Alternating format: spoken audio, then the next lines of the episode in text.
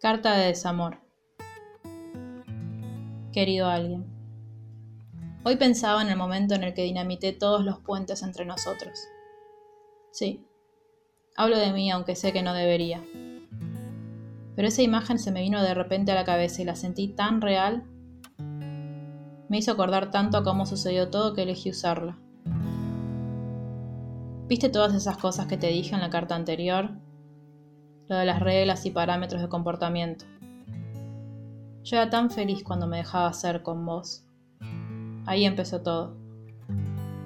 Cuando hablábamos y no medía lo que te decía, ni cómo te lo decía.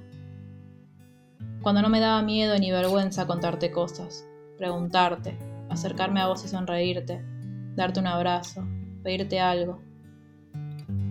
Funcionábamos de una forma tan natural, tan cómoda, como si siempre hubieses estado en mi vida en realidad. O como si siempre te hubiese estado esperando.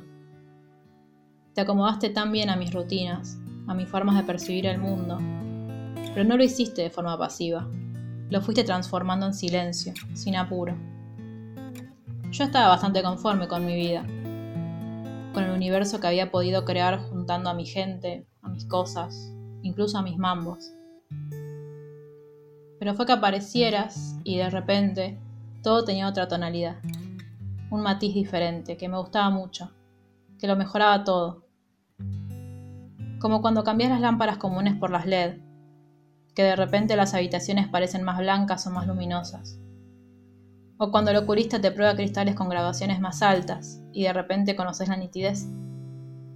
Así fuiste vos en mi vida, como el condimento que hace que la salsa realce los otros sabores que ya tiene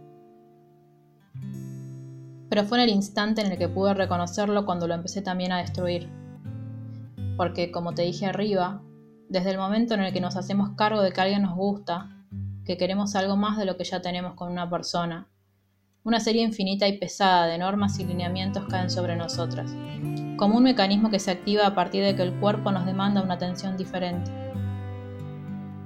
Entonces todo lo que digas, todo lo que hagas, todo lo que implique vincularte con esa persona a la que le dimos un estatus diferente, está empapada de otra cosa. Tiene que estarlo. Y sin darme cuenta, ahí empecé a alejarme de vos. A construir una pared que nos separaba, cuando en realidad quería todo lo contrario.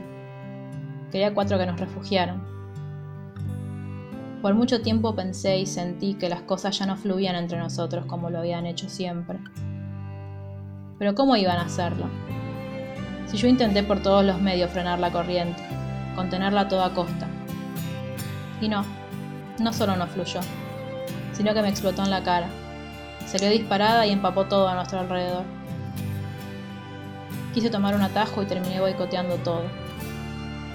Y me hago cargo de las decisiones que tomo, pero me enojan las condiciones en las que lo hice.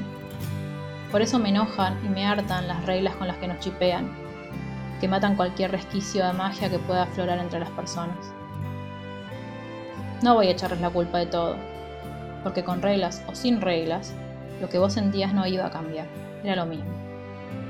No voy a ser yo ahora la que caiga en la trampa de pensarnos como ecuaciones matemáticas, porque no lo somos.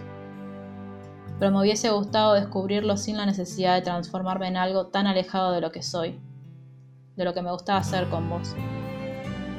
Nos extraño mucho.